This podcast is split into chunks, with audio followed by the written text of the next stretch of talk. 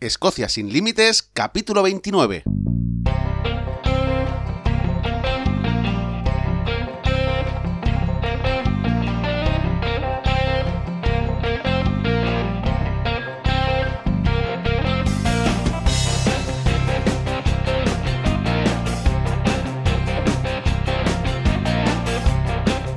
Hola a todos, bienvenidos un día más a Escocia sin Límites, el podcast para los amantes de Escocia, donde hablamos sobre historia, lugares de interés, rutas y muchísimas cosas más para todos aquellos interesados en conocer, en venir a Escocia y también para todos aquellos que ya habéis venido pero estáis deseando volver, porque Escocia es así, Escocia te atrapa.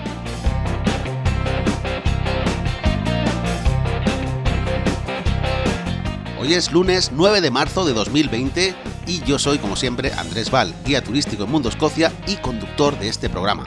Bueno, hoy tenemos un capítulo muy, muy interesante porque hoy vamos a hablar de la zona Highlands, de las tierras altas de Escocia.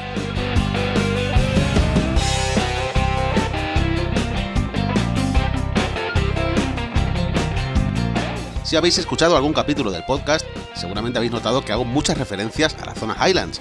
Siempre hablo de los hoteles, hablo de las carreteras. Bueno, pues hoy vamos a hablar un poco más en profundidad de qué es esto de las Highlands, también conocidas como tierras altas de Escocia. Bueno, si miramos un mapa vemos que en la parte sur está Edimburgo y Glasgow, Stirling, en la parte este está Aberdeen, todo esto serían las lowlands o tierras bajas.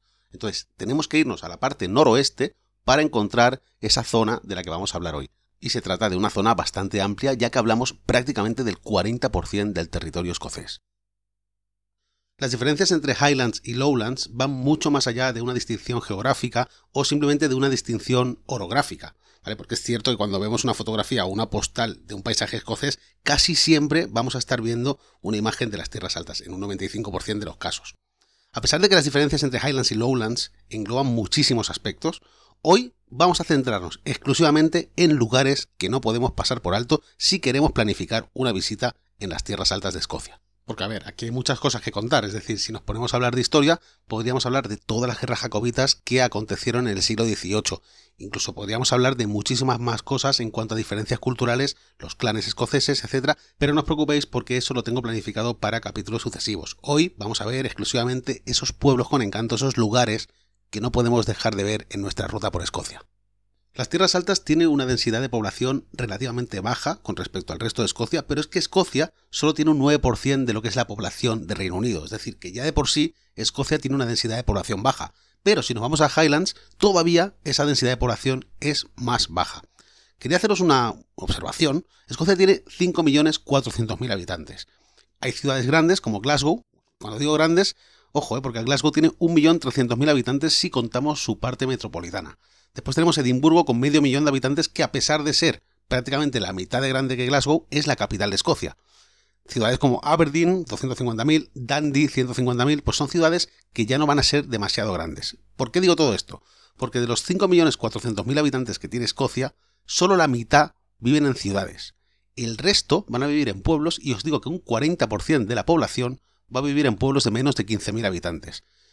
Después de soltaros todo este rollo, ya os, comento que todo esto lo digo porque en la zona Highlands la ciudad más grande es la capital, Inverness, que tiene 54.000 habitantes, y después está Fort William, que tiene 14.000. Todo el resto de personas que viven en las Highlands están dispersados en núcleos rurales muy, muy pequeños. Es gente que en muchos de los casos sigue manteniendo un estilo de vida totalmente rural.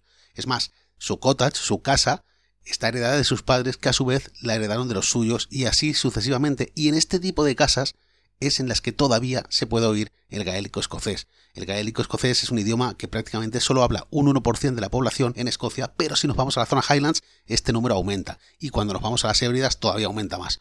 Visitar esta zona es una experiencia distinta, por ejemplo, a ir a Edimburgo o ir a Glasgow, es una visita más rural, es una visita mucho más de paisajes, de lagos, de mezclarse con la naturaleza, de experimentar lo que es vivir allí todo el año, porque nosotros pues, normalmente vamos en verano o vamos en primavera cuando hace buen tiempo, pero en esta zona de Escocia las temperaturas en invierno caen bastante. Mientras, por ejemplo, que en Edimburgo estamos a un grado o a 0 grados, quizá en las Highlands están a menos 7, menos 8. Es decir, hay una diferencia bastante grande y esto se aprecia muy bien en la flora, en la fauna. Cuando pasamos la zona de Calander, cuando subimos por la parte ya de las Highlands, vemos que la vegetación cambia, porque son árboles acostumbrados al frío, son de hoja perenne Sin embargo, cuando estamos en la zona de Edimburgo, Glasgow, las Lowlands, los árboles vienen a ser de otra manera, igual que la fauna. La fauna también cambia totalmente. Ya os digo, haremos un capítulo sobre la flora y la fauna, haremos otro capítulo sobre la historia de las guerras jacobitas que ocurren en las Highlands, haremos capítulos de gastronomía, pero hoy ya vamos a centrarnos en esos lugares que tenemos que tener en nuestra lista si queremos visitar las tierras altas de Escocia.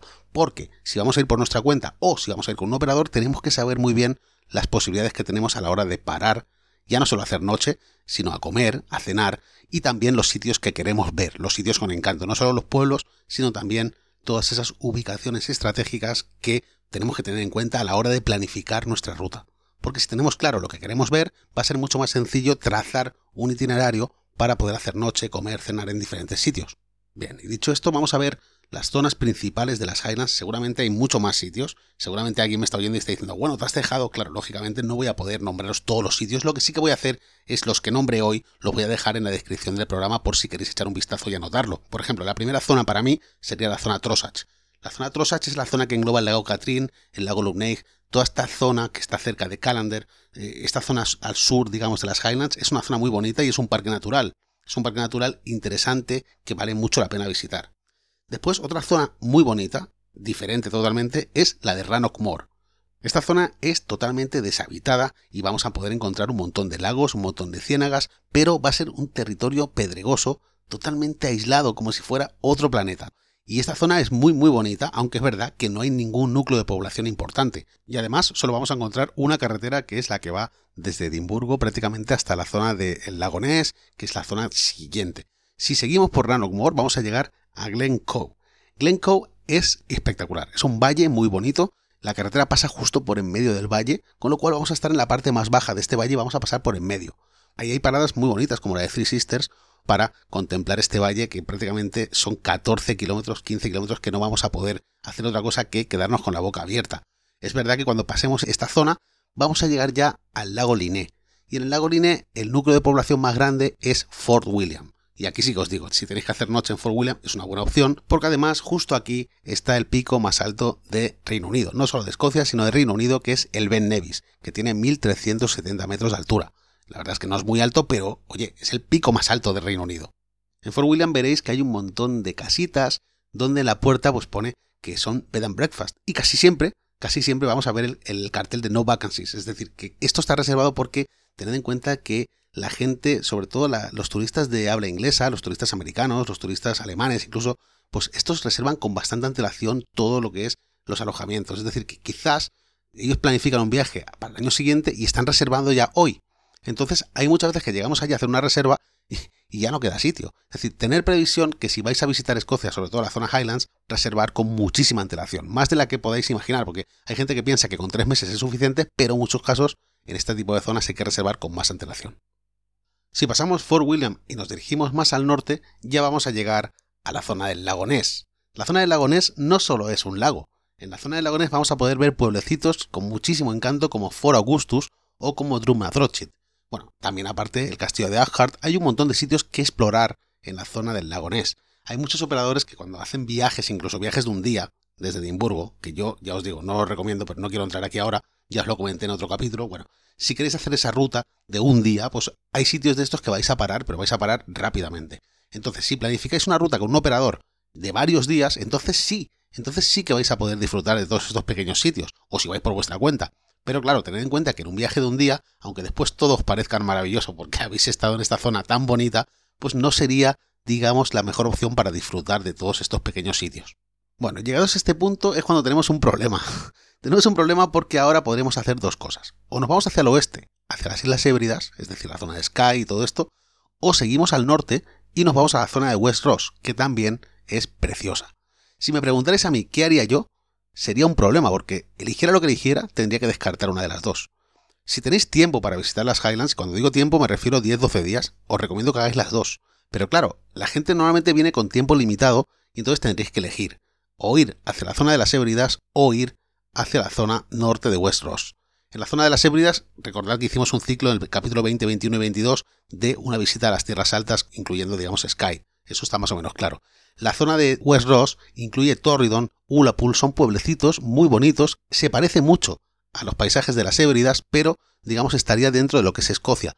también estaría dentro de lo que es Escocia las Hébridas, pero ya me entendéis, no habría que salir a ninguna isla. Entonces, desde ahí podríamos subir hasta Zurso, que sería el límite ya más al norte de Escocia. A partir de aquí ya lo siguiente que hay son las Orcadas, las Shetlands, las Islas Feroe, el Polo Norte. ¿Vale?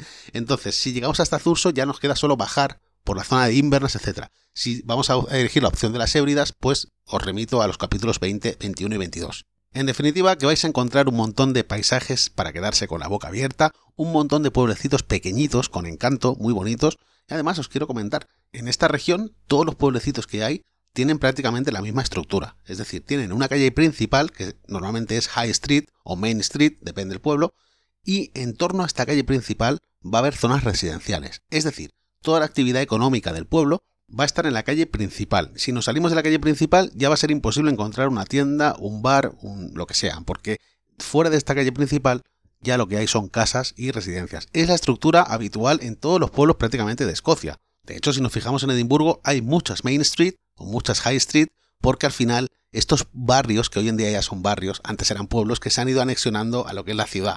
Por ejemplo, Leith Walk, o por ejemplo, High Street de Morningside, o por ejemplo, Costrofin. Bueno, me estoy enrollando porque esto no tiene nada que ver con Highlands, pero que lo sepáis, que al final la estructura del pueblo siempre es calle principal, donde está toda la actividad, y después en torno a esto, calles residenciales. Otro dato que más que importante es curioso y además lo suelo decir en los tours porque la gente me dice, qué bonito, me vendría a vivir aquí. Bueno, pues comprar un territorio en las Highlands es lo más barato que hay en Reino Unido. Estamos hablando del suelo. Es decir, si quisiéramos hacer nuestra casa allí, el valor del suelo es el más bajo de todo Reino Unido. Y bueno, pues en relación a esto también os digo que en la zona de las Highlands llueve cinco veces más que la media europea, porque es la zona más húmeda de Europa. Todas las borrascas nos entran por el Atlántico Norte por la parte de las Hébridas. Y bueno, dicho todo esto, yo creo que ya no me voy a enrollar más. Vamos a dejar aquí el programa de hoy. Os voy a dejar, como os he dicho en la descripción del programa, todos estos pueblos y lugares que merece la pena visitar seguramente. Habrán puritanos que me oirán y me dirán, uh, te has dejado 7-8 pueblos importantes. Seguramente, porque es que hay muchísimos y la zona Highlands es un tercio de Escocia prácticamente, un 40%.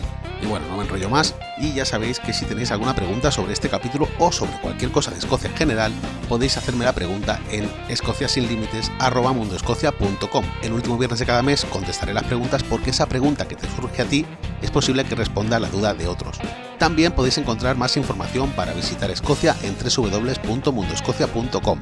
Si os gusta el programa, os agradecería eternamente que le dierais una valoración positiva en iTunes, Evox, donde sea, porque al final esto me ayudaría a tener mucha más visibilidad a la hora de que alguien busque programas de lugares o de turismo. Bueno, solo me queda daros las gracias de que sigáis ahí un capítulo más conmigo y quiero desearos a todos que tengáis un buen día.